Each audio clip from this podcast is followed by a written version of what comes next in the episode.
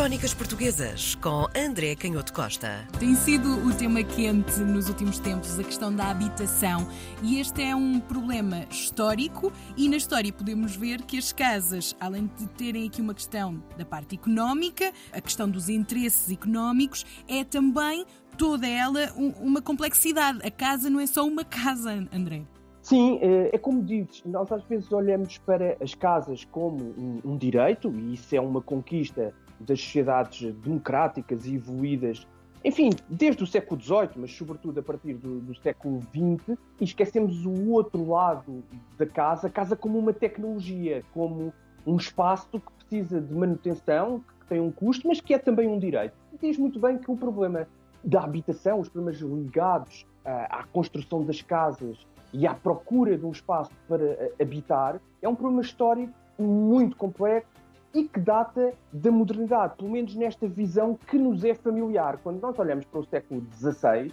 vemos as primeiras proibições de ampliação das cidades. Isso era já um sintoma de que alguma coisa era difícil no governo de espaços urbanos com escalas enormes. E por isso temos em 1584, em 1580, primeiro em Paris, a proibição de ampliar a cidade, depois também em Londres. E estes problemas do direito estão muito bem descritos nos livros de história do, do, urbanismo.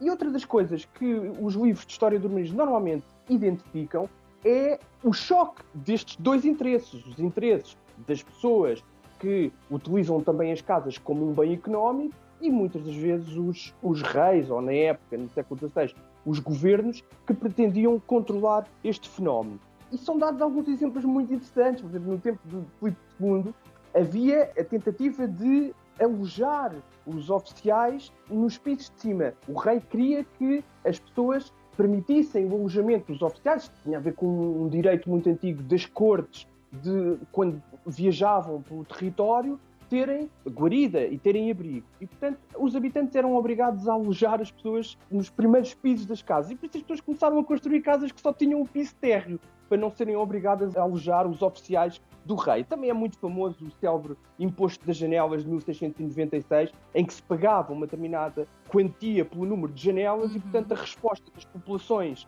a essa legislação foi construir casas sem janelas. sem janelas. Eu falo disto para dar nota de que há aqui um conflito de interesses. Não estou a dizer que se devemos tomar o partido, neste caso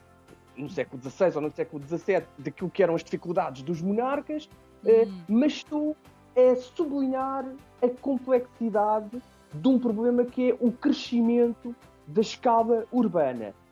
E nós podemos sintetizar estes problemas no início do século XVIII porque eles estão muito bem descritos nos historiadores que estudaram o fenómeno do crescimento das cidades, as dificuldades de abastecimento e, portanto, estes problemas todos eles ligados à escala, as dificuldades de abastecimento, o aumento dos preços, os problemas de ordem pública, os problemas de burocracia na administração das necessidades dos municípios, porque quanto maior é a escala da cidade, para se resolver um problema já no início do século XVIII, junto da Câmara Municipal, existiam problemas de burocracia, porque o trabalho administrativo, de fiscalização, de inventariação das dificuldades, de, desde o traçado das ruas até ao estado construção de determinados edifícios, a avaliação, as autorizações que eram requeridas. Tudo isso era um avolumar de papéis e de atos administrativos que colocava problemas de burocracia, mas também a degradação dos centros urbanos, que é uma realidade do século XVIII. As periferias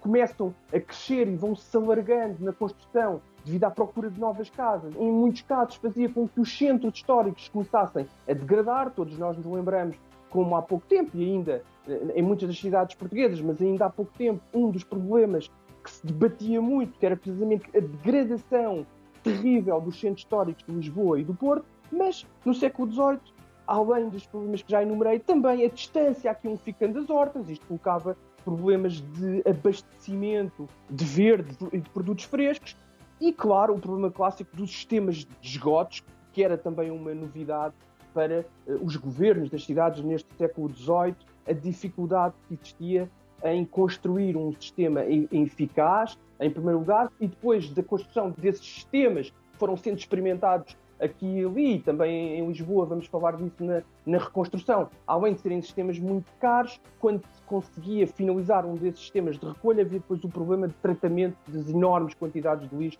que eram recolhidas. Bem, quando nós passamos os olhos por esta lista sintetizada pelos historiadores do urbanismo e do direito urbano, reconhecemos todos estes problemas como problemas muito familiares. Quando caminhamos para o final do século XVIII, aparecem os primeiros esforços de resolver então estes problemas que começam a avolumar-se com um planeamento mais centralizado, também porque os governos iam ganhando outra capacidade do ponto de vista burocrático e administrativo, iam crescendo na sua capacidade de resolver problemas, porque iam recrutando cada vez mais oficiais, não só em número, mas também em competência técnica. Estas coisas estão muito interligadas. É também nesta época que desenvolve de forma muito acentuada a matemática, a geometria, a capacidade de planificação através da engenharia, enfim, toda a ciência do espaço e o controle também tecnológico com a força mecânica para poder intervir nesse espaço. E, portanto, quando chegamos ao final do século XX, temos este esforço de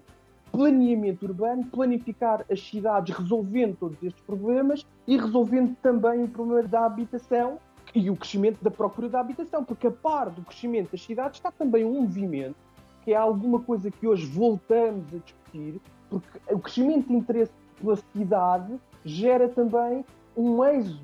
do campo e dos meios rurais para essa mesma cidade, agravando os problemas urbanos. O problema é que, mesmo sabendo nós que as cidades têm estes problemas históricos, clássicos, desde o século XVIII, as cidades não param, apesar de tudo, de atrair as pessoas que vêm do mundo rural, e esse é um problema que não está diretamente associado a estes problemas clássicos da cidade, é um problema muito mais profundo e é um problema, sinceramente, para o qual nós continuamos a não ter resposta, porque o paradigma de vida em sociedade, se nós repararmos, por defeito, é apesar de tudo um paradigma urbano. E não é por acaso que neste final do século XVIII, quando aparecem os tais de centralização urbana, de planificação e de resolução destes problemas, é também quando surge uma visão muito negativa e muito crítica da cidade, através do, do Rousseau, que idealiza uma relação completamente diferente com o mundo natural, com as florestas, com os bosques, com a própria caça, com a capacidade de gerar os próprios alimentos, e isso é curioso porque isso vai ser integrado no próprio urbanismo que começa a ser concretizado nas diferentes cidades no final do século XVIII, com muito mais espaços verdes, com os passeios públicos. Enfim, no caso da França, os Champs-Élysées já vinham do reinado de Luís XIV, mas esta preocupação em a transformação daquilo que é o ideal urbano, o ideal da paisagem urbana, com uma integração muito mais forte daquilo que é o mundo natural ou, ou a natureza dentro do próprio tecido urbano. E esse é um problema também que, apesar de ter sido, podemos dizer, descoberto no final do século XVIII, é um problema para o qual nós estamos hoje mais despertos, mas continuamos a não ser muito capazes de resolver de forma hum, harmoniosa ou de forma articulada esta descoberta de finais do século XVIII, a de que a natureza tem que estar integrada na forma como pensamos o próprio espaço urbano. Por fim, a questão mais difícil. E que entronca naquilo que tu dizias inicialmente, que é a dimensão económica desta realidade que estivemos até agora a ver, podemos dizer de uma forma macro, a cidade como um fenómeno visto em sentido lato, mas na dimensão económica nós temos o problema de, do financiamento da construção da cidade e é por isso que dizíamos inicialmente que as casas são tecnologias complexas, nós podemos dizer assim, as casas implicam um desenvolvimento sempre crescente ao longo do século XVIII e até aos dias de hoje, de técnicas construtivas, muitas das vezes com conhecimentos muito sofisticados, mas que, por outro lado, implicam também uma grande força do ponto de vista de, dos operários, dos trabalhadores, e, portanto, a economia da construção foi também sempre um espaço que acomodou a subsistência, o emprego de muita gente. Às vezes, quando nós temos uma visão também um pouco diabólica, depreciativa daquilo que nós dizemos que é especulação, e claro que existe especulação, esquecemos que esta também é uma economia que arrasta emprego, arrasta desde os finais do século XVIII a capacidade de financiar muito trabalho, muitas diferentes ocupações ligadas à construção, ocupações que muitas das vezes, não sendo ocupações ou trabalhos dignificados por aquilo que nós convencionamos chamar saber universitário estão, está tudo sofisticadas e bem remuneradas. Pois aqui aparecem questões de escala e são esses problemas que se vão acentuar muito a partir do século XIX com o acelerar do crescimento das cidades, é que depois a especulação, a concentração do capital, a criação de empresas gigantes, depois levam à capacidade de um, criar efeitos de monopólio e, portanto, tudo isto mexe com os diferentes interesses e obriga muitas vezes estes trabalhadores e estas economias, do ponto de vista da construção, a não serem eh, remunerados como deviam pela importância que têm, porque partimos desta ideia de que as casas são tecnologias complexas que exigem manutenção e, portanto, o seu custo, e vemos isso muito claramente no século XVIII, o seu custo obriga a uma certa engenharia financeira. Quando nós pensamos no terremoto de Lisboa de 1755 e no esforço de reconstrução na cidade, é muito curioso como nós vamos encontrar uma radiografia muito clara desta dificuldade de conciliar os interesses das pessoas que precisavam de reconstruir as suas casas, das pessoas que precisavam de adquirir casas novas, mas também dos proprietários dos terrenos ou das casas uh, antigas ou a precisar de obras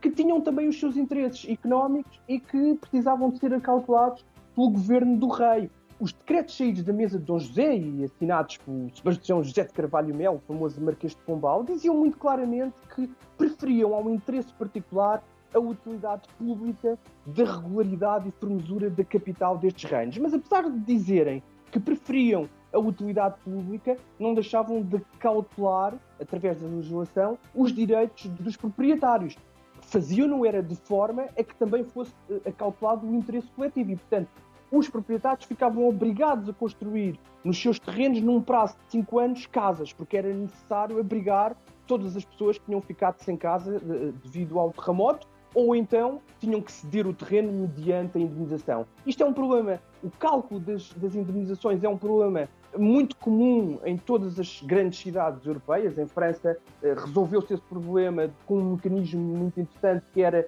o proprietário nomeava um perito, o governo da cidade, o governo Régio nomeava outro perito e os dois calculavam uma estimativa e depois o intendente, normalmente a partir dessa estimativa, oferecia um determinado valor de indemnização. Claro que muitas das vezes este valor era considerado insuficiente pelo proprietário, e isso foi também utilizado pelo Tocqueville, que é um, um grande filósofo político, um historiador eh, francês, e mais ligado a um pensamento conservador, mas que dizia que este mecanismo acabava por expressar um certo desprezo pela propriedade privada, não seria tanto o desprezo da propriedade privada, mas um outro problema, e volto a sublinhar a tua ideia inicial quando dizias que há aqui muita complexidade económica, é que estes mecanismos não eram apenas o resultado de desprezo pela propriedade privada, era precisamente a dificuldade em encontrar soluções para financiar, através do dinheiro, de uma engenharia financeira, um processo de construção e depois de manutenção ao longo, ao longo do tempo que era muito caro. E essa é a ideia fundamental porque nós nos esquecemos muitas vezes que as casas, apesar de serem coisas aparentemente fixas, imóveis, são tecnologias muito complexas e com uma manutenção relativamente cara. Um dos problemas também históricos recorrentes é esta dificuldade de encontrar uma engenharia financeira, enfim, suficientemente apoiada que permita aos cidadãos que são eh, já detentores ou construírem as suas casas, ou recuperarem as suas casas, ou então cederem as suas casas perante um preço que seja facilmente acomodável para o mercado. E é aqui que se gera muitas das vezes essa grande dificuldade de eh, harmonizar e articular eh, todos os interesses, porque estamos num território que é um território clássico de incerteza de conciliar aquilo que é a liberdade de negócio, a liberdade de empreendimento, a, a liberdade de utilizar a capacidade financeira para construir um determinado projeto, mas ao mesmo tempo acautelar os interesses de, das populações que precisam de casas e que invocam esse direito fundamental que é o direito à habitação. E nesse sentido, não estamos muito melhor do que estávamos no século XVIII e, portanto, continuamos a ter muitos problemas para resolver. Crónicas Portuguesas com André Canhoto Costa.